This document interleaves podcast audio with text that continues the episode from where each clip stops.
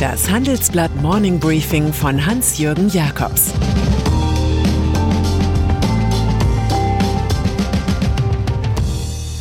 Guten Morgen allerseits. Heute ist Mittwoch, der 14. Oktober, und das sind unsere Themen. Merkels Nähegespräch zu Corona. Die Panik der Luftfahrt. Großbanken erleben Boom. Dieser Podcast wird präsentiert von O2 Business. Mit den neuen O2 Business Unlimited Tarifen sollen sich Geschäftskunden keine Gedanken mehr machen, ob genug Sprach- oder Datenvolumen vorhanden ist. Sie sollen sich nur noch entscheiden, welche Anwendungen für sie wichtig sind. Mehr dazu unter o2business.de. Corona-Krise. Das persönliche Gespräch soll am heutigen Mittwoch im Bundeskanzleramt den Unterschied machen. Hausherrin Angela Merkel will die 16 Spitzenvertreter der Bundesländer auf Linie bringen. Denn die haben in der Corona-Krise ein regelrechtes Regulierungschaos produziert.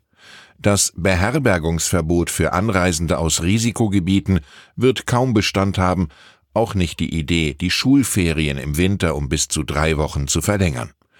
Es dürfte hauptsächlich um Normen gegen Partys und Maskenmuffe gehen.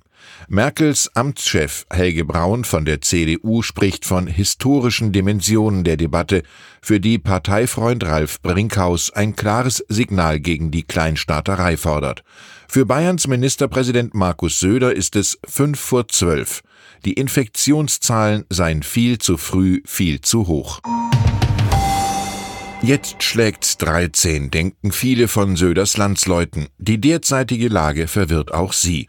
Findige Urlaubswillige aus der Risikostadt München haben herausgefunden, dass sie zum Wandern zwar nicht nach Garmisch fahren können, dafür aber ins Kleinwalsertal.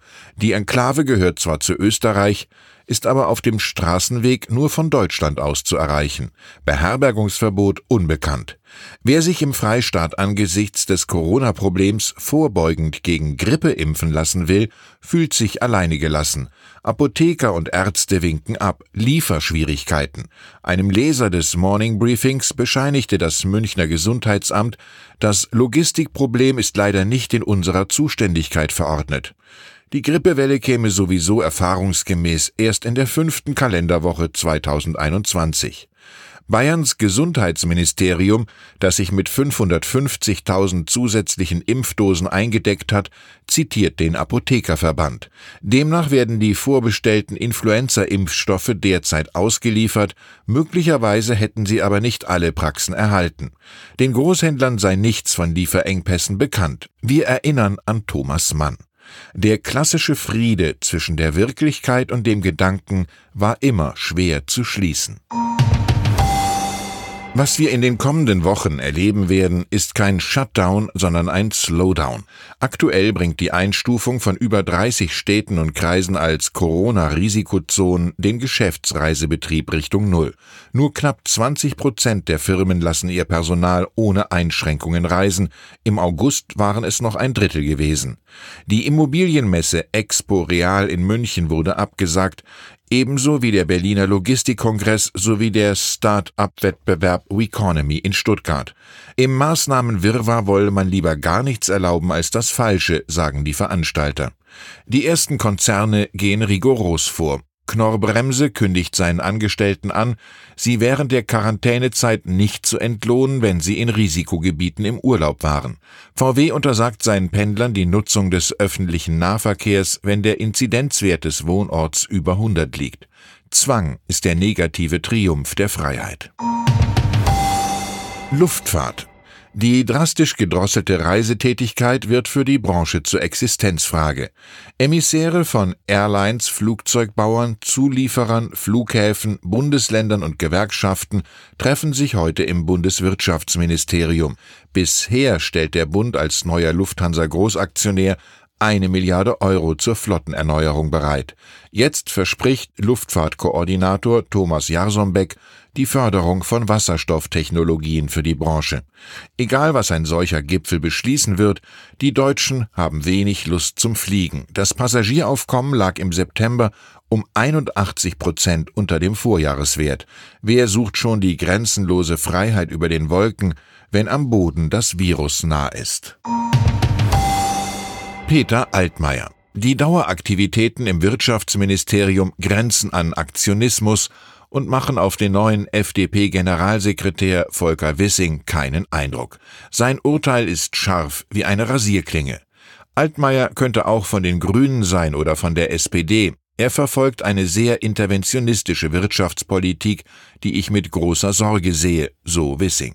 Der Wirtschaftsminister sollte für Entbürokratisierung stehen, für Wettbewerb und marktwirtschaftliche Verantwortung, betonte er. Nach dem Geschmack des früheren Wirtschaftsministers von Rheinland-Pfalz handelt in Berlin bei aller Selbststilisierung offenbar kein zweiter Ludwig Erhard, sondern bestenfalls ein Westentaschen Keynes. US-Banken die größten amerikanischen Geldhäuser profitieren vom boomenden Kapitalmarktgeschäft. So meldet JP Morgan Chase fürs dritte Quartal 8 Milliarden Euro Nettogewinn. Auch Rivale Citigroup schneidet mit 3,2 Milliarden Dollar gut ab. Analysten hatten einen stärkeren Rückgang als die gemeldeten 34 Prozent erwartet. Es zahlt sich aus, dass Unternehmen die Banken bei der Platzierung von Anleihen und Aktien brauchen. Auch die Deutsche Bank ist ein Profiteur dieser Entwicklung.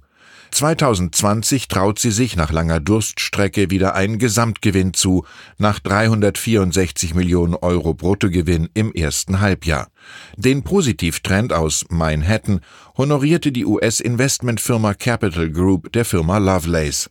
Sie erhöhte über einen zweiten Fonds ihre Anteile an der Deutschen Bank. Das Beste an einem Kulturwandel ist der Bilanzwandel. Apple nicht als Trendsetter, sondern als Nachzügler kommt der US-Konzern daher. CEO Tim Cook präsentierte jetzt das iPhone 12. Es ist 5G-fähig, kann also die neuesten Mobilfunknetze voll nutzen. Heute ist der Start in eine neue iPhone-Ära, brüstete sich der Manager bei einer Online-Veranstaltung in der Firmenzentrale im kalifornischen Cupertino. Allerdings haben die Konkurrenten Huawei, Samsung, Motorola und OnePlus solche Smartphones zum Teil schon vor mehr als einem Jahr im Markt platziert. Dafür wirbt Cook jetzt mit Downloadgeschwindigkeiten von bis zu 3,5 Gigabit pro Sekunde, einem etwas kantigeren Design und größerer Widerstandsfähigkeit. Wer dieses Handy fallen lässt, muss wenigstens nicht fürchten, dass das Glas zerspringt. Und dann ist da noch der baden-württembergische Regionalsender LTV aus Winnenden. Er erhält öffentliche Zuschüsse, übertrieb es aber mit der Finanzökonomie deutlich. Die Fernsehmacher kamen im August auf die Idee, sich für die Übertragung von Demonstrationen der Initiative Querdenken 711 bezahlen zu lassen. Deren Gründer Michael Ballweg überzieht die Republik seit Wochen mit Aktionen gegen die Pandemiepolitik der Bundesregierung. Im Südwesten bekamen die TV-Zuschauer die Proteste frei Haus, was die Landesanstalt für Kommunikation auf den Plan rief.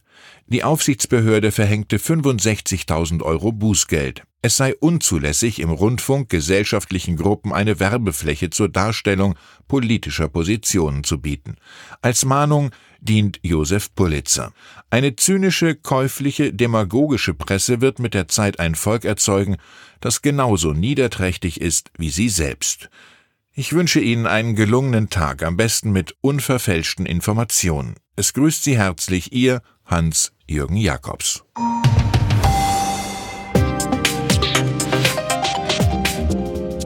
Ab 17.30 Uhr sprechen wir bei Handelsblatt Today über alle Themen, die die Finanzwelt bewegen. Ein Lebenswerk zu erhalten und seine Werte an künftige Generationen weiterzugeben, ist ein Herzenswunsch vieler Stifter. Entsprechend wichtig ist ein Partner, der weiß, wie man Stiftungsvermögen anlegt und die Sorgen und Hoffnungen, die Stifter bewegen, kennt. Dieses und andere Themen präsentiert von unserem Initiativpartner, der Hypo Vereinsbank Private Banking.